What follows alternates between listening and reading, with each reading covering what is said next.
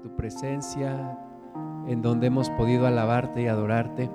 Pedimos que tu presencia siga con nosotros, que abras nuestro entendimiento, que toques nuestro corazón y que recibas la gloria. Señor, que tu Espíritu Santo nos guíe en tu palabra y la vivifique, la haga carne en nuestra vida.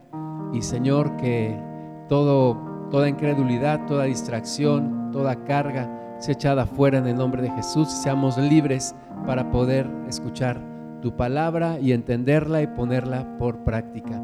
Gracias te damos, Señor, por estos 15 años que hemos estado reuniéndonos. Gracias te damos porque tu misericordia nunca ha faltado, porque tu gracia nunca nos ha fallado. Gracias, Señor, porque has sido fiel, porque hemos visto tu mano, porque nos has hecho pasar por oasis y por desiertos, por montañas y por valles y siempre has estado con nosotros. Te damos gracias y, Señor, Guíanos en este tiempo también donde podamos recordar y agradecer todas las cosas que tú has hecho en nuestras vidas. En el nombre de Jesús. Amén. Amén. Pues decía al principio nuestro hermano Oscar acerca de la, de la gratitud también y de las promesas y también Pablo también hablaba cuando cantábamos ese canto de gracias, eh, de, darle gracias a Dios y de recordar aquello por lo cual él, darle gracias por aquellas cosas que nos ha bendecido. Y es bueno hacer memoria de, todo lo que Dios ha hecho en nuestras vidas. Y el pasado miércoles 17 de agosto cumplimos 15 años de que celebramos nuestra primera reunión aquí en, el Venado y yo quisiera que hoy recordemos un poco de cómo ha sido ese camino, esa, esa trayectoria a lo largo de este tiempo. Y bueno, este, nosotros empezamos a pasar por aquí, por el estado de Hidalgo, por Pachuca, eh, desde, desde junio de 2004, cuando empezamos a visitar la comunidad de Cuyoacán. Me acuerdo que, eh, bueno, ustedes saben, mi, mi, familia y yo nos reuníamos en una iglesia en la Ciudad de México, en el Estado de México, ahí cerca de los límites, de hecho a dos nos separaba una vía de un tren, de, un lado era DF, del otro lado era Estado de México, y ahí nos reuníamos y ahí conocimos a Claudio y a su familia. Y entonces un día platicando me dice este, que su papá es pastor en la Sierra de Hidalgo. Entonces le dije, ah, pues mi papá también es de Hidalgo y de la Sierra. Y entonces le dije, ¿por qué no le dices a tu papá que nos invite a visitarlo allá en, en la comunidad, se llama Cuchuacán? Y ya hizo los arreglos, nos pusimos de acuerdo y los visitamos ahí por principios de junio del 2004. Y entonces estuvimos ahí con los hermanos y después de ya despedirnos, el hermano nos dijo, ¿y cuándo nos vuelven a visitar? Nosotros pensábamos que solamente era una visita así de, pues vamos y ya, y nos regresamos, los conocemos y ya. Pero el hermano nos, insistió, nos dijo, ¿cuándo nos vuelven a visitar? Y le dijimos, pues, ¿qué le parece si dentro de un mes? Y así empezamos a ir casi cada mes durante estos primeros años y pasábamos por aquí, por la ciudad de Pachuca. Me acuerdo que en ese entonces también a mí, por parte de mi trabajo, me invitaron a visitar sucursales aquí en la ciudad de Pachuca. Y entonces, como que Dios fue armando todo, Dios fue poniendo todas las cosas. Pasábamos por aquí, a, mi hijo le gusta el fútbol y también estaba en ese entonces muy fuerte el equipo del Pachuca. Y un amigo mío me invitó al, estadio porque el, banco donde yo trabajaba era patrocinador del club Pachuca y entonces me consiguió unos lugares en un palco y entonces ahí estábamos y, y todo se fue acomodando, pasábamos por aquí, seguimos visitando durante, pues ya tenemos más de eh, ya 18 años, y pues un día eh, todo se fue acomodando para que mi familia y yo nos mudáramos a vivir aquí a la ciudad de Pachuca. Yo todavía trabajaba en la Ciudad de México, estuve tres años viajando a la Ciudad de México todos los días y bueno, en, en, agosto del, del, 2006, por allá del mes de agosto, platicamos con quienes eran nuestros pastores, les dijimos, pues queremos mudarnos a Pachuca. Y entonces ellos nos dijeron, no es el tiempo. Y entonces, pues lo, tomamos así como de parte de Dios, que no era el tiempo, pero seguimos orando, seguimos orando y en agosto del 2007 nos dijeron, bueno, un poquito antes nos dijeron, ya es el tiempo. Y entonces eh, buscamos aquí, eh, había un pastor que es Jaime Galindo, que era amigo de quien era mi pastor, y entonces él es eh, de esta región, aquí creció él, y nos contactó con su hermano, su hermano renta unos locales aquí abajo en la Plaza de la Torre del Venado, nos contactó con una de sus hermanas que estaba vendiendo un terreno aquí en, en el Venado, en el cerro, y bueno, total que en agosto del 2007 hicimos nuestra primera reunión aquí en, en, la, en la Plaza de la Torre del Venado. Era un, un 17 de agosto, un viernes en la, en la tarde-noche. Este, yo tenía un equipo de trabajo en, el banco donde yo trabajaba y, muchos de ellos, yo creo que un poquito para quedar bien conmigo, vinieron, vinieron y estuvimos aquí, vinieron hermanos de la sierra, vinieron hermanos de la congregación en México y a partir de ahí, a partir de agosto de ese año, empezamos a hacer reuniones en viernes, solamente reuniones en viernes y reuniones de oración. Los sábados nos subíamos aquí al cerro aquí por donde está el, tanque de agua, y ahí nos poníamos a orar todos los sábados en la mañana. Así estuvimos un año hasta que en agosto del 2008, de nuevo, platicando con quienes eran nuestros pastores, dijimos, pues eh, ya queremos iniciar reuniones en domingo, nos dijeron, está bien, vayan, nos bendijeron y a partir de agosto del 2008 empezamos reuniones en domingo. Y bueno, empezamos pues prácticamente mi familia, eh, hermanos que nos apoyaban de allá y me acuerdo que un día estábamos ahí esperando ya la, hora de la reunión y solamente estábamos mi esposa, mis dos hijos y yo. En eso teníamos como un, baño adentro del, del, saloncito y arriba de ese baño había como un espacio entre el techo del baño y el techo del salón. Y ahí pusimos una escalera de estas de, le llaman de marinero, algo así, que, te subes así. Y entonces ahí yo me subía para, ahí teníamos el equipo de audio, y entonces me subí ahí y desde ahí vi eh, por la ventana que llegó mi amigo el pastor Memo con su esposa, con su teclado, bajó su teclado y dije, qué raro, no nos pusimos de acuerdo de que iba a venir. Bajó su teclado, se bajaron, se metieron al saloncito, nos dijeron, pues yo solamente estoy cumpliendo órdenes, vamos a adorar a Dios. Y en ese momento, pues yo empecé a llorar porque yo pensé que nadie iba a llegar y que no íbamos a tener una reunión más que con mi familia. Y él, empezó a adorar a Dios, empezamos a adorar al Señor. Terminó ese, ese momento y dijo, bueno, pues ya nos vamos. Se fueron a su congregación. Y bueno, fueron días así este, difíciles para empezar. Cuando tuvimos la primera reunión en agosto del 2007, nos profetizaron que íbamos a venir a una tierra dura, a una tierra donde íbamos a tener que picar piedra y que no iba a ser fácil. Y, que la gente que estaba ahí ese día, esa primera reunión en agosto del 2007, pues no iba a poder venir las siguientes veces. Entonces, fueron días difíciles de, seguir adelante, pero sobre todo de, disfrutar de, algo nuevo, de la presencia de Dios y de seguir adelante con un sueño. En el año 2009 nos separamos de esa cobertura que teníamos en la Ciudad de México. Eh, tuvimos varios años donde había ciertos temas que no se resolvieron eh, y finalmente Dios nos movió a separarnos de esa cobertura, pero por ese tiempo también, en el 2007, 2008, conocí aquí en la ciudad de Pachuca a Miguel López en una reunión de la Alianza yo ya lo conocía de unos congresos de visión juvenil, en por allá del año 93, 94, 95. Y ahí empezamos a, volver a, más bien, ahí fue cuando iniciamos una relación personal, porque yo a él no, a él lo había escuchado predicar, pero no habíamos tenido como relación. Y ahí empezó una relación en donde finalmente eh, un día le dije, oye, pues ¿qué te parece si eres nuestra, nuestra cobertura, mi consejero, mi pastor?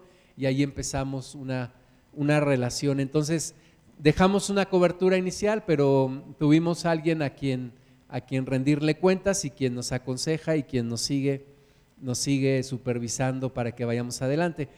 Después, un día, uno de los hermanos que, con los que iniciamos la reunión en, en, agosto del 2007, eh, pues un día viene y me dice, oye, ¿no te gustaría comprar un terreno para hacer tu casa? Y, le dije, ¿y dónde es? dice, pues aquí en el cerro, 500 metros cuadrados para que hagas tu casa. Entonces le dije, déjame platicarlo con mi esposa. Y entonces lo platicamos, lo pusimos en oración.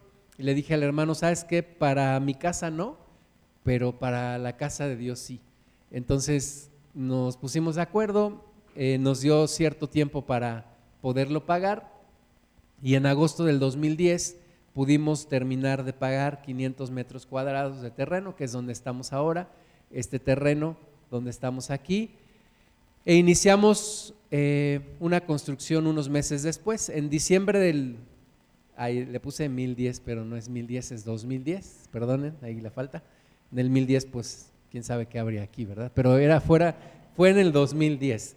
En el diciembre del 2010 nos constituimos como asociación religiosa. Eh, para, para nosotros, para mí es importante que no fuéramos un grupo clandestino, que estuviéramos bien delante de las autoridades, así que iniciamos todo un proceso que duró varios años para podernos constituir como asociación religiosa. Y finalmente en diciembre del, del 2010 nos dieron nuestra, nuestra constitución como asociación religiosa ante la Secretaría de Gobernación. Y pues ya pudimos eh, también nombrarnos como ministros de culto y, bueno, estar delante de las autoridades eh, de una manera correcta, legal, eh, sacamos nuestro RFC ante el SAT, declaramos cada mes y, todo lo que se requiere como una asociación religiosa. Y en enero del 2011, ya habiendo pagado este terreno, empezamos la construcción, la construcción eh, de la planta baja, eh, con unos ahorros que teníamos, con algunos diezmos, con algunas ah, ofrendas que teníamos, empezamos a construir. Se nos acabó el dinero, no habíamos terminado y eh, platiqué con Miguel López y le dije, oye, ¿por qué no nos ayudas si es posible que el hermano Wen Myers nos ayude, nos apoye? a levantar ofrendas y él mismo pueda ofrendar algo para que podamos continuar y concluir con la obra, porque no teníamos, no teníamos ni el pasillo, apenas teníamos el techo, los muros de los salones, pero pues hacía falta un montón de cosas, nivelar la tierra, eh, la barda de piedra, y pues no teníamos ya dinero, entonces en agosto del 2011 vino el hermano Wen Myers a visitarnos, a levantar ofrendas, a eh, levantar promesas de ofrenda y él mismo dio una, una ofrenda para que pudiéramos continuar. Con eso pudimos seguir hasta diciembre del 2011 y concluir la construcción de esta planta baja. Ahorita les paso unas fotos de cómo se veía entonces. Y pues bueno, seguimos ya congregándonos aquí. Desde agosto del 2011 empezamos a congregarnos ya en este lugar. Estuvimos cuatro años allá en la plaza de la Torre del Venado rentando unos saloncitos. Rentábamos al principio uno, después otro y después otro salón. Rentábamos tres saloncitos allí, pagábamos renta cada mes. Gracias a Dios nunca incumplimos las rentas, pudimos salir bien, pudimos incluso hacer unos arreglos y dejarlos ahí en los salones y quedar bien con el, con el dueño de la plaza. Y empezamos a reunirnos aquí en agosto del 2011 para enero del 2013 iniciamos la construcción de la planta alta. Era parte del proyecto, así estaba proyectado. Y bueno, esa, esa obra sí duró más tiempo. Eh, empezamos en, en enero del 2013. Para julio del 2013 ya teníamos la obra negra, toda la parte de arriba. Pero bueno, nos faltaba un montón de cosas, las ventanas, las puertas, este, los pisos, pintura, el barandal, y bueno, eso fue poco a poco, poco a poco, conforme pudimos, eh, Dios nos fue proveyendo. En abril del 2014 ya eh, teníamos eh, un poquito más de, de, infraestructura aquí arriba. Entre 2012 y 2014 éramos en promedio 39 personas en los domingos. Platicábamos ahorita Pablo y yo y le decía es que tuvimos un retroceso como de 10 años, porque ahora pues somos en promedio como 20 en, en domingo. Entonces sí, la pandemia nos, nos pegó, pero bueno, seguimos adelante. En, febrero del 2016, fíjate, hasta febrero del 2016 pudimos terminar la instalación eléctrica de la planta alta. Y luego en noviembre del 2017, este, me acuerdo que por allá de ese, de ese tiempo estábamos, estábamos recordando los 500 años de la, de la Reforma Protestante. Y yo invité al pastor Jaime Galindo a que predicara sobre eso. Y entonces él me dijo, ¿sabes qué? Este, eh, hay posibilidad de que puedan comprar más terreno. Y entonces nos pusimos de acuerdo, nos, nos pusimos en contacto de nuevo con, con los dueños y, y gracias a Dios pudimos llegar a un acuerdo, nos dieron facilidades para poder comprar otros 750 metros cuadrados. Así que en noviembre del 2017 vino el hermano Owen Myers y nos ayudó otra vez a, juntar ofrendas y él mismo a, poner una ofrenda para poder comprar, poder, poder, adquirir ese, ese terreno de 750 metros cuadrados donde está proyectado a ser el auditorio. Y bueno, en marzo del 2020 nos llega la pandemia, la última reunión que tuvimos en marzo éramos 48 personas. Y pues bueno, nos vino esa, esa pandemia, no estaba planeada, nadie nos imaginamos tal vez que iba a ser algo como lo que pasó en el 2009, unas, unas dos semanas, un mes y, ya de regreso, pero pues no, fueron eh, más de año y medio de reuniones en línea en octubre del 2021 reanudamos reuniones presenciales ya con una asistencia de 10 personas. Entonces, eh, pues sí fue algo que nos, nos ha afectado. Mm, algunos se fueron con el Señor, algunos se cambiaron de domicilio, algunos se cambiaron de congregación, otros pues creo que perdieron el hábito de congregarse y pues bueno, estamos todavía batallando con, todo esto. En enero del 2022 terminamos de pagar el terreno, gracias a Dios, esa segunda porción de terreno, gracias a Dios que pudimos pagarla y un, poco antes de tiempo y, gracias a Dios por las personas que nos, que nos han vendido y que nos han bendecido. Y bueno, ahora estamos aquí, agosto del 2022, perseverando y, y viendo hacia adelante qué es lo que va a ocurrir. Este, puede ser como una responsabilidad o una incertidumbre de decir, pues, ¿qué va a pasar en los siguientes años? ¿Qué vamos a, qué vamos a hacer? ¿Qué va a suceder? ¿Vamos a poder seguir? Puede ser que nos dé un poco así como de miedo o de, o de nervios o de decir qué va a ocurrir.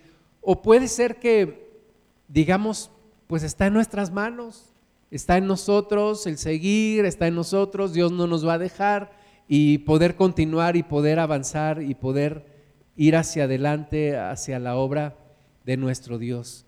Eh, primer libro de Samuel, capítulo 7, versículo 12, dice que tomó luego Samuel una piedra y la puso entre Mispa y Zen y le puso por nombre Ebenezer, diciendo, hasta aquí nos ayudó Jehová.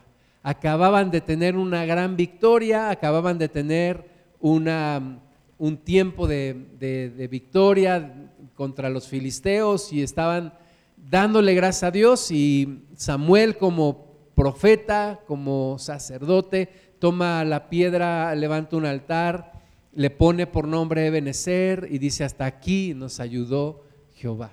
Y es importante recordar y hacer altos en el camino y decir, hasta aquí nos ha ayudado Jehová. Eso nos puede dar una seguridad, nos puede dar una confianza de que así como Dios nos ha ayudado hasta aquí, nos va a ayudar hacia lo que viene por delante. Entonces, hoy estamos haciendo un, alto en el camino, recordando un montón de, cosas. Eh, le decía a mi pastor, ya cumplimos 15 años, me decía, pues se dice fácil, pero es toda una vida. 15 años, estas canas que yo tengo no las tenía. 15 eh, años, hace 15 años yo tenía 36. Y pues bueno, aquí estamos por la gracia de Dios. Y como dice un hermano, si logramos superar la pandemia es porque Dios tiene algo para nosotros y Dios quiere que sigamos adelante. Entonces, hasta aquí nos ayudó Jehová, hasta aquí nos ha ayudado Dios, sigamos adelante, continuemos adelante en su camino. Eh, Apocalipsis capítulo 3 versículo 8 dice, yo conozco tus obras, he aquí he puesto delante de ti una puerta abierta, la cual nadie puede cerrar, porque aunque tienes poca fuerza, has guardado mi palabra y no has negado mi nombre. Eh, cuando cuando empezamos a construir, este, pagamos, pagamos el terreno, terminamos de pagar el terreno. Este, este primer terreno nos costó 350 mil pesos y acabamos de pagarlo y nos quedó un poco más de dinero, nos quedaron como 250 mil, 300 mil pesos. Y entonces yo dije, con eso vamos a construir. Y entonces le dije a, mi pastor y me dijo, mm, se te va a acabar más rápido de lo que piensas. Y dije, ¿a poco? Y pues sí, así fue. Se acabó más rápido de lo que pensábamos. Y entonces yo dije, ¿ahora qué vamos a hacer? Ya no podemos rentar allá y ya tenemos aquí, queremos venirnos para acá.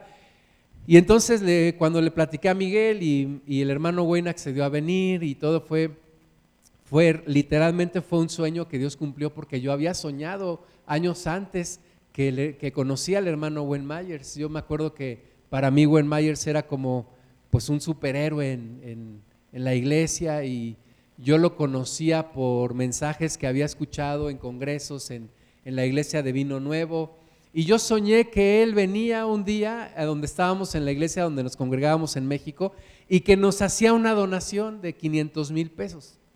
Me acuerdo de eso y, y te digo que ese sueño se cumplió porque el hermano Wayne finalmente lo conocí, vino aquí levantó una, promesa de, ofrendas. La promesa era como de un poco más de 400 mil pesos entre todos los que prometieron ofrendar, de los cuales el hermano Wayne prometió 200 mil pesos. Y entonces, en ese mes de agosto, me invitaron también a, asistir a una reunión de convivencia donde se celebraban el cumpleaños del hermano Wayne. Y yo estaba ahí en una mesa y, después fui a saludar al hermano y me dice, hermano, te quiero ver antes de que te vayas. Y yo dije, ay, que, me va a decir algo, ¿no? De cuando vino, me va a regañar, va a decir que, que, que, cómo están las cosas. Y entonces lo pasé a ver antes de irme, como, tal como él me dijo, y me dio, me dio un cheque con su, con su ofrenda. Y yo dije, Señor, y y fue cuando Dios me recordó esta palabra, aunque tienes poca fuerza, has guardado mi palabra y no has negado mi nombre. Y, aquí pongo una puerta delante de ti, la cual nadie puede cerrar. Entonces, fue un momento súper especial, el sí reconocer que yo tenía poca fuerza, que teníamos poca fuerza, que estábamos empezando, que había muchas cosas por delante pero Dios nos estaba mostrando su misericordia y, estábamos por seguir adelante. Es una palabra que me dio mucho ánimo, que me dio mucha esperanza y, fue una, una señal de que Dios estaba con nosotros. Hebreos 12, 3 dice, considerada aquel que sufrió tal contradicción de pecadores contra sí mismo, para que vuestro ánimo no se canse hasta desmayar. Y entonces el, considerar el sacrificio de Jesús, el considerar todo lo que Cristo ha hecho por nosotros, porque muchas veces nos hemos cansado, muchas veces nos hemos agotado, a veces tenemos adversidades que nos van desgastando y el ánimo se va, se va disminuyendo. Pero entonces dice aquí que consideremos aquel que sufrió tal contradicción de pecadores, para que recobremos ánimo, para que no nos cansemos hasta desmayar. Hay, momentos en, el día, a lo mejor podemos tener varias situaciones que nos, nos desaniman eh, en un día, en una semana, en un mes, en un año, y hay continuamente cosas que quieren quitarnos el ánimo, pero la palabra de Dios nos dice que consideremos a Jesús, que pongamos los ojos en Jesús, que no nos enfoquemos en las circunstancias, que no nos enfoquemos en lo que está pasando, sino que nos enfoquemos en Jesús. Hebreos también dice, puestos los ojos en Jesús. Entonces tenemos que poner los ojos en Jesús, considerarlo a Él, que sufrió una gran contradicción de pecadores contra Él mismo, todo, todo el, pueblo que se levantó en su contra, su mismo pueblo judío, los romanos, eh, los demonios, todo se levantó en contra de Él, considerémoslo y él se sostuvo del Padre y él siguió adelante con su misión. Entonces dice, consideremos tal, tal testimonio para que nuestro ánimo no se canse hasta desmayar. Es decir, si nos vamos a cansar, si va a haber momentos de, decepción, pero que no desmayemos, que no tiremos la toalla, que no digamos ya hasta aquí, me quedo. Hay que continuar, hay que seguir adelante porque Dios está con nosotros.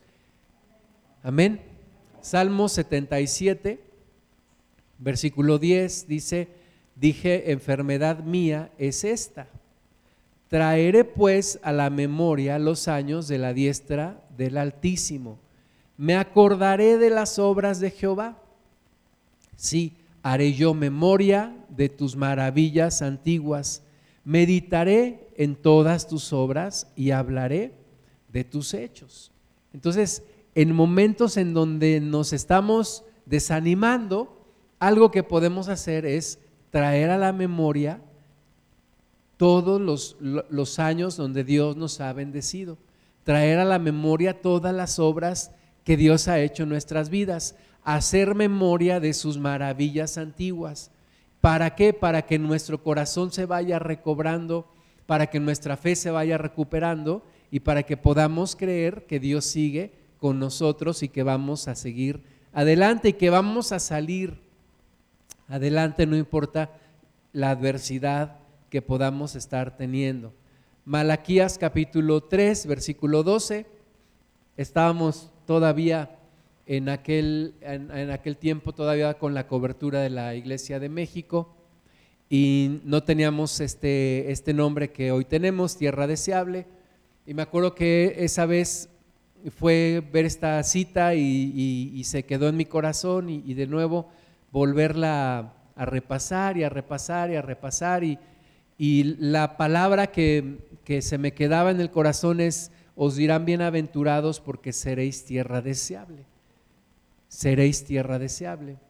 Y creo que Dios puso esa, esa cita en mi corazón para que cuando nos separamos de la cobertura y cuando nos empezamos a dar de alta en la, en la Secretaría de Gobernación, nos preguntaron cuál va a ser el nombre y pues el nombre fue de esta cita, Tierra Deseable, porque realmente Dios transforma las vidas, Dios cambia los corazones, Dios cambia eh, las personas para que de ser una tierra desierta, de donde hay espinos y cardos ahí pueda ser transformada esa tierra en una tierra deseable. Y, y cómo la vida de una persona puede ser transformada. Lo que a mí me motivó a servir a Dios y un día decirle a Dios, Señor, quiero servirte, es que Dios cambió mi vida y que si Dios cambió mi vida, pues yo me consideraba la persona más apta para el fracaso y si Dios pudo cambiar mi vida, yo decía, pues Dios puede cambiar la vida de cualquier persona. Y si Dios cambió mi vida, entonces yo estoy en deuda con Dios. Y entonces yo quiero ayudar a otras personas también a que conozcan a Cristo y puedan cambiar sus vidas. Y entonces esa tierra deseable es esa tierra que viene después de una visitación de Dios y de una transformación que viene por un encuentro que tienes personalmente con Jesús. Entonces, bueno, pues de ahí el nombre de nuestro grupo. Oseas capítulo 6, versículo 3, dice, y conoceremos y proseguiremos en conocer a Jehová como el alba está dispuesta a su salida y vendrá a nosotros como la lluvia, como la lluvia tardía y temprana a la tierra. La clave está en proseguir, en continuar, en seguir adelante, en perseverar, en no quedarnos ahí donde estamos, sino seguir adelante. Y Dios hará su obra dice que como el alba está dispuesta a su salida, así vendrá y vendrá la lluvia y vendrá la lluvia tardía y vendrá la lluvia temprana y Dios nos mostrará su fidelidad vez tras vez, adversidad tras adversidad, prueba tras prueba. En todo tiempo Dios va a estar con nosotros, pero la clave está en proseguir, seguir adelante, ir hacia adelante. Cuando después de, de 15 años de trabajar en una empresa, yo salí de esa empresa, y me, puse a platicar con un amigo mío. Me dijo, mira, esto es como andar en bicicleta, no te puedes detener porque si te detienes te caes. Entonces tienes que seguir en movimiento, tienes que continuar, tienes que seguir buscando. Y lo mismo en nuestro camino en el Señor, tenemos que proseguir, tenemos que ir adelante, tenemos que confiar en el Señor, que algo bueno viene después de lo que estamos pasando. Quisiera eh, ponerles algunas reflexiones que, creo que, he aprendido en este tiempo. Y la primera es, todas son muy obvias, ¿no? Pero bueno, la primera es más. La primera es que no es una carrera de velocidad, sino de resistencia. Yo he visto a muchos, y te lo digo de verdad, a muchas personas, muchos, iniciar en esta carrera, pero a pocos he visto continuar muchos han iniciado. Me acuerdo de un joven que yo conocí en la Ciudad de México, que estaba bien emocionado porque Dios lo había tocado y me acuerdo que ese día nos tocó a él y a mí hacer el aseo del templo. Y entonces él no me dejaba a mí hacer nada. Yo agarraba una escoba y me decía, no, no, no, quítate, yo lo voy a hacer. Agarraba una cubeta y me decía, no, no, no, quítate, yo lo hago. Porque él estaba así súper emocionado y quería servir y quería hacer un montón de cosas. Pero ese fuego le duró tal vez un par de años y terminó alejándose de Dios. Entonces, no es una carrera de velocidad, sino de resistencia. Una vez que tú conoces a Cristo, tienes que pensar que es hasta el último día de tu vida, que no sea una moda de dos o tres años o, de cinco años en tu vida, sino que es hasta el final, porque si no, de nada te sirve empezar si no vas a terminar.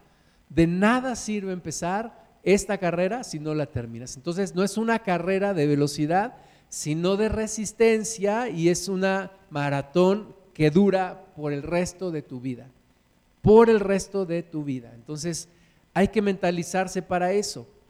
Ahora, hay que correr cada día como si fuera el primer día, porque podría ser el último. Literalmente pudiera ser el último. Entonces hay que correrlo con la misma pasión con el que corrí el primer día. Y hay que seguir adelante, continuar, aprovechar la oportunidad, aprovechar el día.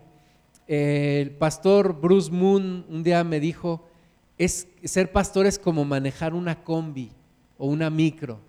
Y le dije, ¿cómo, cómo que, que manejar un microbús? Y dice, mira, muchos se suben, pero se bajan antes de que llegues a la estación. Entonces vas a ver que muchos se van a ir subiendo, pero otros se van a ir bajando. Y me dijo, y pocos son los que llegan hasta la estación a donde vas. Y pues así es. Lo hemos visto, hemos visto pasar a muchas personas. Muchos llegan, muchos se van. Llegan, se van. Llegan y se van. Em, no es una invitación para que te vayas, es una invitación para que te quedes para que continuemos adelante, porque lo que también he visto es que las iglesias que perduran son las iglesias que logran arraigar a un grupo de personas. Hay un núcleo de personas que sí se quedan y que trabajan y que siguen adelante y que se comprometen. Entonces, ahí está nuestra permanencia en lograr eh, consolidar ese grupo de personas, ese núcleo de personas que sí, que sí quieran quedarse y seguir adelante. Eh, una vez un hermano me dijo, es que pastor, usted nos tiene que decir, nos tiene que obligar, nos tiene que, motivar, que regañar, a ver, ¿por qué no vinieron? Y, y, le dije, no, es que creo que no es por ahí. No, no debo de empujar, no debo de jalar a nadie. Cuando lo he hecho me ha salido mal. Entonces, más bien lo que tengo que hacer es acompañar. Acompañar a los que sí quieren, ayudar a los que sí quieren y esperar que los que están así medio dudosos, Dios haga la obra y, un día puedan entrar. Es algo difícil, algo difícil porque normalmente, bueno, estamos acostumbrados, por ejemplo, en un trabajo, en un trabajo tú le dices a una persona, oye, si no haces esto, te vas a ir. Si no llegas temprano, te vas. Si faltas, a los tres días, a las tres faltas, te vas. En la iglesia no puede ser así. En la iglesia no, no puedes decir, si no llegas temprano te vas, o si faltas tres, domingo, tres domingos ya no vas a estar, etcétera, porque pues no somos una empresa, somos una familia. Y, y un día me dijo mi pastor, no puedes correr a nadie de la iglesia, a menos que le esté haciendo daño a alguien. Entonces, pues es difícil, es una prueba de paciencia también para nosotros, también para mí, y pues hay que seguir. Rodearse de verdaderos amigos. Estábamos ahí también un día, yo estaba aquí en la, construcción, cuando estábamos en, la construcción de la planta baja, y un poco ahí que sin dinero, que eh, con problemas, y, y ahora quién va a seguir la construcción, y en eso llega mi amigo Ramón y se baja de su camioneta y empieza a decirme, mira, vamos a hacer esto, vamos a hacer una barda de piedra, vamos a nivelar el terreno, vamos a hacer acá y vamos a hacer allá. Y gracias a Dios llegó también con otro hermano, me dijo, vamos a orar porque los zambalats que se levantan en contra de la obra sean derribados y vamos a orar que, que esta obra se termine. Entonces, o como mi amigo Memo que les platiqué aquella vez que llegó y empezó a adorar a Dios. Entonces, siempre rodearse de, rodearse de verdaderos amigos eh, es importante porque de otra forma es imposible. Yo doy gracias a Dios por, por las personas que se han, que se han, que se han acercado a, mí y me han brindado su amistad y no diré nombres para no cometer omisiones, pero gracias a Dios por todas esas personas que, han estado ahí. Eh, y a veces el desánimo de decir, bueno, preparé un mensaje o preparé un curso y solo vinieron tres o solo vino uno o, algún día de plano no vino nadie. Y, Dios me ha enseñado que la, la entrega no depende de cuántas personas se reúnan un día mi padre espiritual, la persona que me compartió la palabra, me dijo, mira, tú preparas un mensaje igual para 100 personas que lo prepararías para 5 personas. Entonces, no depende de cuántas personas se reúnan, que tu gozo, que tu entrega no dependa de cuántas personas se reúnan, sino de que estás sirviendo a Dios y de que estás haciendo algo para Dios, porque si no, un día te vas a desanimar y vas a dejar el ministerio.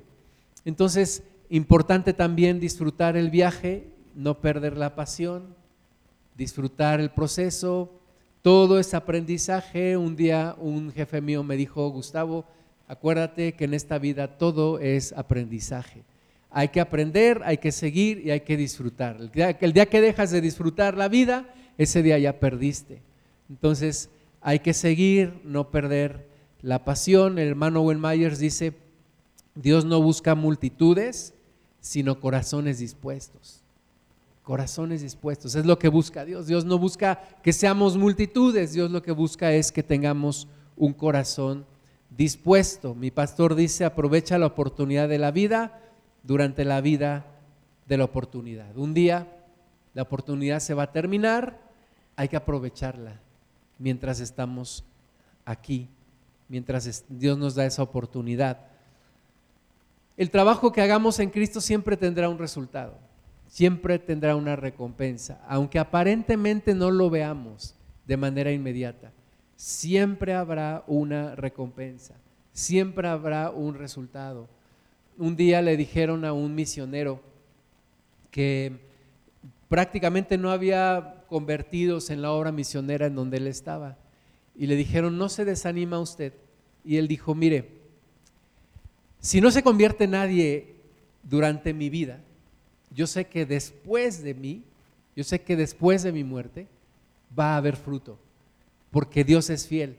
Entonces, ¿habrá fruto, lo vea yo o no lo vea? Y con esa convicción tenemos que seguir. Siempre habrá un resultado, lo veamos o no lo veamos. Siempre habrá una recompensa porque Dios es agradecido y porque Dios es fiel. El verdadero legado de una persona se mide por el proceso de sucesión. Yo le doy gracias a Dios porque hemos podido faltar algunos domingos, no por, no por gusto, sino por necesidad, y ver que, que, que gracias a Dios hoy en día hay personas que han continuado con el servicio, con la alabanza, con la predicación, con la oración, con todo. Y gracias a Dios porque pues un día yo voy a partir de este mundo y entonces yo digo, ¿y qué va a pasar con este lugar? Y entonces me puedo ir un poco más tranquilo de decir, pues Dios va a hacer su obra y las personas que sigan van a continuar y va a seguir la obra porque pues este, este lugar no está hecho para que dure unos años nada más. No estamos pensando en 10, 15, 20 o 30 años. Estamos pensando, y es nuestra oración, que este grupo siga hasta que Cristo regrese, con las personas que sigan aquí, con las personas que estén vivas, pero que sea una obra ya para el resto de los tiempos finales. Y parte de eso está, bueno, pues lograr que se levanten personas, se levanten más personas fieles, comprometidas y quienes sigan adelante con la obra. Sí creo que consolidar un equipo es de las tareas más difíciles, más difíciles en la iglesia. Un día una, leí en un libro que una autora decía que Jesús había logrado algo que casi nadie ha logrado. Jesús había logrado consolidar un equipo que estaba dispuesto a trabajar sin recibir un dinero y a dar su vida por él. Y es algo que solamente Dios puede lograr, consolidar un equipo de trabajo comprometido, que no falle, que no se canse, que siga adelante, que esté siempre, es complicado, pero es una obra que Dios ha estado haciendo y damos gracias a Dios también por eso. Y, y aceptar aceptar lo que, lo que cada quien tiene para ofrecer. Un día en, en el Instituto Bíblico un pastor nos dijo, miren, si un hermano te dice, yo puedo darle a la iglesia una hora a la semana. Y, yo, y yo pensé, una hora a la semana es muy poco. Y dijo el, el, el, pastor, si alguien te dice que te da una hora a la semana, acéptalo, acéptalo. Y yo dije, pero ¿por qué? Si es bien poquito. Y dijo, porque acepta lo que los demás tienen para ofrecer y espera a que Dios siga haciendo la obra en ellos. Lo que tengan para dar, acéptalo. Y eso, eso sí me ha costado mucho trabajo, pero lo tengo que aceptar. Lo que cada quien tenga para ofrecer, aceptarlo. Y de ahí ir construyendo, sobre eso ir construyendo y esperar a que Dios haga la obra, porque caminamos, caminamos a, ritmos diferentes y hemos tenido recorridos diferentes. Y lo que alguien ya entendió, a lo mejor yo todavía no lo he entendido. Y lo que yo ya entendí, a lo mejor alguien más no lo ha entendido. Entonces, tenemos que ir caminando y acoplarnos y tenernos paciencia y seguir avanzando en esta obra de Dios y no enojarnos y no molestarnos y no reclamarle a, las personas, También un día mi pastor me dijo es que no regañes a los que están por los que no están, porque finalmente siempre regañas a los que sí están y los que son constantes y a los que no están, pues nunca oyen y, pues son a los que tendrías que haber regañado. Pero bueno, no se trata de regañar. Dios nunca llega tarde, pero raras veces llega antes de tiempo. Es verdad. Dios siempre llega en el momento indicado. Hermano Myers dice que fe es como tirarse de un trampolín hacia una alberca que está vacía, esperando y con la certeza de que Dios la va a llenar antes de que llegues al fondo de ella. Y que la obra de Dios es una obra paulatina, ordenada, que se va cumpliendo cada etapa en su tiempo. Cada etapa en su tiempo. No todo se hace de la noche a la mañana nosotros en la Ciudad de México salíamos a compartir la palabra. Me acuerdo que una vez conocimos a un, señor que nos decía, pian pianito, Roma no se construyó en un día. Y cada que le decía, es que nos hace falta tal cosa, nos decía, pian pianito, Roma no se construyó en un día. Entonces sí, como dijo alguien, sin prisa pero sin pausa, hay que seguir adelante. Eh, el arma más usada por el enemigo es la lanza del desánimo. El desánimo puede hacer que todo se termine y tus sueños se acaben y, te rindas. Cuidado con el desánimo, cuidado con la depresión, con la tristeza. Todo gran viaje empieza con un pequeño paso, hay que darlo. Alguien me enseñó también esto, piensa en grande, empieza en pequeño y crece rápido. Tener una visión grande, pero hay que empezar en pequeño y hay que seguir creciendo hasta llegar allá, sin competir con nadie, todo que sea al paso que nos marque nuestro Señor.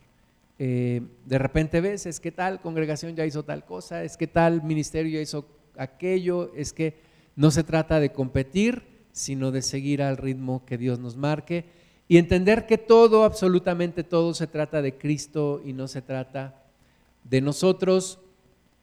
Eh, yo en mi casa serviremos a Jehová. Desde un principio eh, hemos estado involucrando mi esposa y yo a mis hijos en la obra. Yo creo que es algo que no les ha hecho daño, al contrario, creo que es algo que será de bendición para sus vidas. Animamos a todos a servir como familia. Estamos agradecidos también con los familiares, eh, con, con mis suegros, con mis papás, con mis hermanas, que han estado apoyando siempre desde el principio congregándose, ofrendando, trabajando. Damos muchas gracias a Dios por ello. Y bueno, como dijo el hermano Wayne también, las rodillas pegadas al piso, las manos levantadas al cielo. Siempre darle a Dios lo mejor, superar el reto de la distracción. Y bueno, el mejor tiempo es el tiempo de Dios. El tiempo de Dios es el mejor tiempo.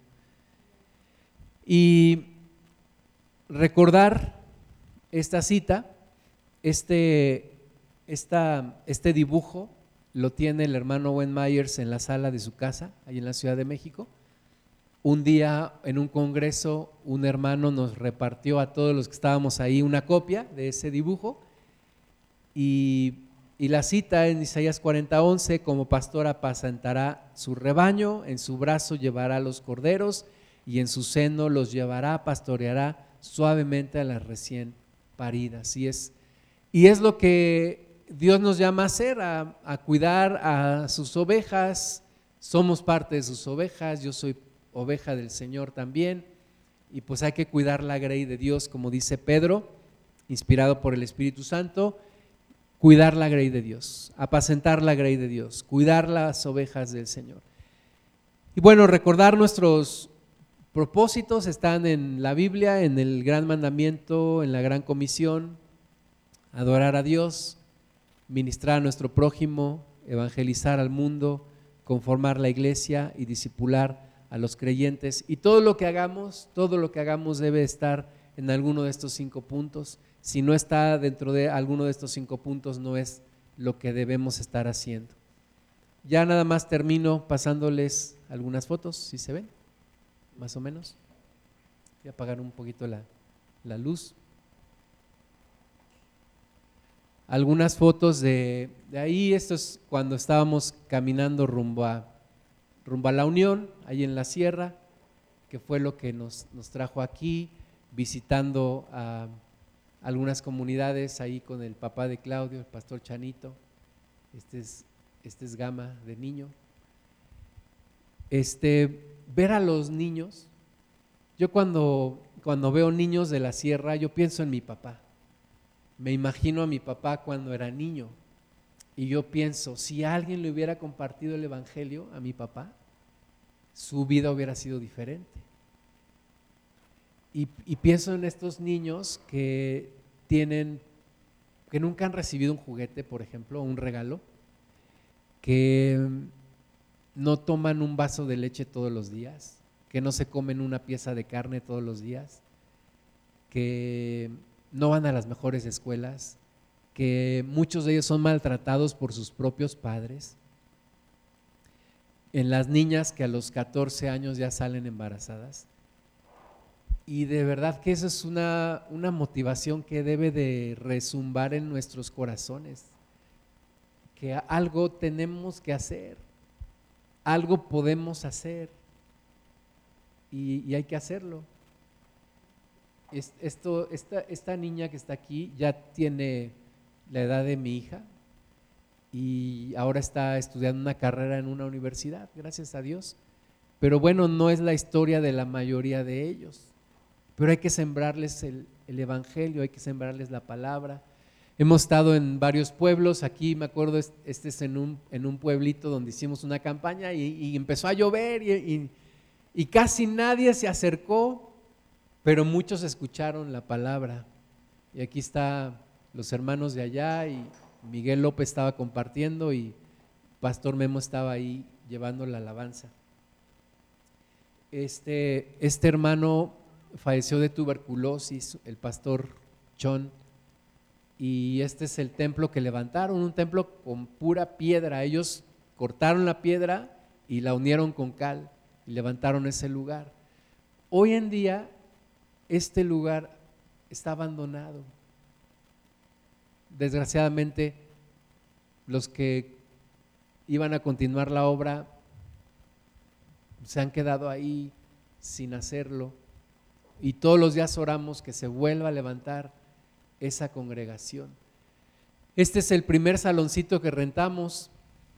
Esta era una reunión atípica porque ese día vinieron jóvenes de la Ciudad de México, vinieron también, ahí está mi suegra, hermanos de allá y, bueno, no, eran, no era una reunión normal porque normalmente teníamos una reunión como esta, donde éramos pocos y pues confiando en el Señor que íbamos a poder seguir. Siempre nuestros papás, mis suegros, mis papás siempre nos apoyaron y, mis hermanas y eso fue una bendición también. Y este ya fue el segundo saloncito que rentamos, un saloncito un poco más grande, ahí donde de repente también los domingos en la tarde venía el eh, Pastor Memo con los hermanos, ministraban alabanza y teníamos Santa Cena. Y esta en una reunión más o menos normal, en un domingo, allí estábamos. Estas sillas nos las vendió un hermano que tenía un negocio en la Ciudad de México y cerró su negocio y nos vendió las sillas y ahí están. Finalmente luego las donamos a un grupo que está aquí en Pachuca, que tiene una, una clínica de rehabilitación para personas con problemas con drogas. Y bueno, mis hijos ahí están, echándose ojitos los dos. Ahí primero con las banderas, con el pandero, y después pues ya les, tocó entrarle también al, al, teclado y a cantar. Recibíamos también reuniones de la alianza, ahí todos apretaditos, y esta vez teníamos unos hermanos, un trío que vino de la sierra.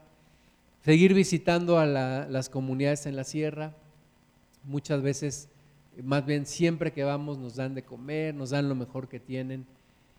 Y hemos hecho campañas allá también con Festiniños, con el apoyo de estos amigos también que nos tienen un ministerio de payasitos. Y este es el, este terreno donde estamos ahora, así estaba antes. Aquí un día también vino Memo con su esposa y estuvimos orando por este lugar. Y gracias a Dios que, que se levantó esta obra. El día que entró la máquina para limpiar, yo no lo podía creer. estaba ahí parado viendo y yo no podía creer que, que llegó el momento de empezar a edificar y de empezar a construir. Cuando veníamos en las tardes a orar los miércoles, ahí sin, sin techo, pero veníamos aquí y estábamos orando. Y cuando vino el hermano Wayne en el 2011, en agosto, que pudimos seguir adelante, y igual fue una bendición muy grande el poder recibir a este varón de Dios y empezar a reunirnos aquí en este salón con lo que había, poder también, este es el dibujo que les digo que tiene el hermano en su sala, poder visitar al hermano en su casa, pues una, una bendición también. Esta reunión fue la primera reunión que tuvimos aquí en el 2011, en agosto. Así como estaba, así nos vinimos y así empezamos a hacer reuniones en este lugar. Así estaba, sin techo en el pasillo, sin nivelar el terreno, con tierra y todo. Y pues bueno, Dios ha sido fiel y poco a poco hemos ido adelante. Mi amigo Ramón aquí diciendo, mira, vamos a meter el nivel así, vamos a hacer esto y aquello, y, levantándome el ánimo para, para poder seguir adelante. Pues bueno, ya tuvimos el techo del pasillo, el piso, podernos quedar a comer. Ahí la comida sabía un poquito más saladita porque la tierra se, se soplaba el viento y nos llenaba la comida. Ahí comiendo, conviviendo también, gracias a Dios. Y bueno, ya cuando pudimos poner el pasto, me acuerdo que llegó una ofrenda de un amigo, me dijo, mira, mi mamá te manda esta ofrenda. Le dije, ya sé para qué la vamos a usar. Y la usamos para poner el pasto. Le dije, dile a tu mamá que exactamente lo que nos mandó nos alcanzó para poder poner el pasto y gracias a Dios eh, pues ya tener este lugar, poder tener un lugar donde reunirnos, donde convivir, donde descansar, donde ver la mano de Dios. Tener amigos, hermanos de, la Ciudad de México que nos han seguido, que nos han apoyado desde que nos conocemos y gracias a Dios por sus vidas. Eh, aquí ya cuando empezamos la, la parte de la planta alta, igual algo que que fue una gran bendición y bueno, cómo fue paso a paso haciéndose todo eso y hasta que terminamos la obra negra. El hermano Wayne en una de sus visitas a la ciudad nos, volvió a visitar y, bueno, siempre hemos tenido su apoyo y bueno, el poder, poder tener convivencia con los hermanos, poder escudriñar la palabra empezamos a dar clase a los niños, que es algo que queremos retomar de nuevo, que se levanten maestras y maestros de niños para poderles enseñar la palabra, poder seguir predicando el Evangelio. Aquí también quienes nos, han apoyado en pasar los, los cantos y ahora con las transmisiones, y ha sido de gran bendición también. Esta es cuando nos dieron nuestro registro allá en la Secretaría de Gobernación, allá en el, en el Palacio, allá en, la Ciudad de México, en Bucareli. Nos dieron nuestro certificado de, asociación religiosa, el poder seguir orando, aquí también, acá arriba en, en el cerro, tiempos de bendición. Y bueno, Queremos volver a ver estas reuniones así, con personas viniendo, alabando a Dios, adorándole. Este, yo les decía, estamos como, tuvimos como un retroceso como de 10 años, pero confiamos que Dios va a volver a, a traer ánimo en nuestros corazones, constancia para congregarnos y otras nuevas personas que van a poder reunirse. Eh, hemos invitado pastores que conocemos desde hace años, el hermano John Pendleton ya partió con el Señor, vino aquí también, estuvo compartiendo sobre el Génesis y bueno, poder tener este espacio es una bendición donde podemos convivir, podemos reunirnos. Y bueno, esas es el, las fotos que quería compartirles y pedirles que se pongan de pie, que oremos, que oremos a nuestro Dios, que demos gracias por todo este tiempo. Algunos se han unido recientemente, otros no tan recientemente. Damos gracias a Dios. Eh, un día también cuando salimos de la congregación donde estábamos en la Ciudad de México, un consejo que nos dio un pastor de aquí de Pachuca es no vayan a, no vayan a sacar a nadie de, de esa congregación. Cuando nosotros nos decidimos desligar de esa cobertura, nos dijo este pastor, no vayan a cometer el error de traerse personas porque los van a acusar de división. Y tuvimos mucho cuidado en eso. Eh, sin embargo, un día Claudio me, me habla y me dice, nos queremos mudar a Pachuca. Y yo le dije, pues es de Dios, eh, lo sientes del Señor. Me dijo, sí, lo hemos estado orando, lo hemos estado platicando. Y, gracias a Dios también este, por la vida de, Claudio, de Rosy, de sus hijos que han estado apoyando. Eh, más, que un, más que un amigo, Claudio es, es un hermano para mí. Muchas gracias, Klaus. Vamos a orar a nuestro Dios.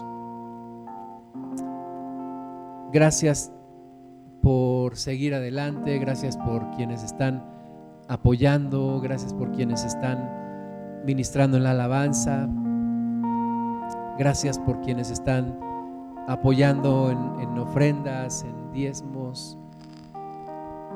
Creo que hemos sido responsables en, la administración de, de, todo lo que Dios ha puesto en nuestras manos. Eh, estamos conscientes que vamos a dar cuentas de todo, de todo lo que Dios nos ha permitido administrar y queremos hacerlo bien delante del Señor y darte las gracias. No, Tal vez no mencioné tu nombre, pero créeme que estás en mis oraciones y, te doy gracias por tu apoyo. Vamos a orar, amado Padre, te damos la gloria, te damos gracias, Señor. Hoy hacemos un alto en el camino. Dios, nos inquietamos muchas veces por el momento presente. Nos afanamos muchas veces por el día de hoy o por lo que va a ocurrir mañana. Pero el recordar las cosas que tú has hecho en nuestras vidas nos trae paz, nos hace recordar que tú eres fiel, que tú no nos has dejado, nos anima a ver todo lo que ya hemos recorrido, Señor. No para confiarnos y para dormirnos en nuestros laureles, sino para motivarnos y seguir adelante. Sí creo, Señor, que lo mejor está por venir. Sí creo, Señor, que el mejor tiempo es tu tiempo. Sí creo, Padre, que el mejor tiempo para vivir es el día de hoy. Y creemos, Señor, en tu fidelidad, en que tú vas a seguir bendiciéndonos, seguir apoyándonos, porque es tu obra, porque es tu reino, porque somos tus almas, somos tus ovejas. Todo te pertenece a ti, Señor. Todo es para ti. Todo te pertenece a ti. Damos gracias con todo nuestro corazón. Gracias por cada persona. Primeramente te agradezco por los que hoy están aquí o conectados y que han estado apoyando con su trabajo, con su dinero, con su tiempo, con sus talentos. Señor, no mencionaré sus nombres, pero tú sabes quiénes son. Y yo te pido que tú les bendigas, que tú les des una bendición especial por servirte, por dar de su tiempo, dar de sus recursos, dar de su vida. Gracias Señor, porque esta obra se sostiene por quienes están apoyando, trabajando, bendiciendo. Y gracias también por todos los que han pasado y que han estado bendiciendo. Algunos ya no están aquí. Otros siempre han apoyado, aunque no pueden congregarse todos los domingos. Otros no pueden congregarse presencialmente y han estado conectándose y han estado dando también y apoyando. Gracias te doy, Señor, por sus vidas. Bendigo también sus vidas en el nombre de Jesús. Y bendigo, Padre, a mi familia, a mi esposa, a mis hijos, Señor, que han estado dando también de su tiempo, de su vida, sacrificando algunas veces también sus propios gustos por servirte. Gracias, Señor, por mi familia. Yo y mi casa serviremos a Jehová y que nuestro corazón esté siempre el servirte, que no haya nada que nos distraiga para servirte y para vivir para ti, Señor. Gracias por mis suegros, gracias por mis papás, gracias por mis hermanas también, Señor. Bendigo sus vidas, gracias Padre, que siempre estuvieron apoyando Gracias Señor que recogiste a mi papá y recogiste a mi suegra. Y hoy podemos recordar también todo lo que estuvieron apoyándonos y bendiciéndonos. Gracias te damos Señor con todo nuestro corazón. Gracias precioso Padre, que nadie se sienta excluida o excluido, sino que todos nos podamos gozar y darte gracias por estar aquí y por ser parte de esta obra que es tuya y que a ti sea toda la gloria. Gracias Señor, que nunca nos ha faltado tu presencia, tu fidelidad, tu bondad, tu misericordia. Gracias Señor, nos has tenido siempre toda la paciencia y has sido fiel. Gracias Señor, que no falte tu Espíritu Santo para seguir adelante, para continuar en la vida de cada una y de cada uno de nosotros. Señor, gracias porque aunque no nos reunimos todos los días, pero todos los días tu presencia está con nosotros. Todos los días tú estás haciendo una obra en cada una y en cada uno de nosotros. Gracias te damos con todo nuestro corazón, Señor, en el nombre de Jesús.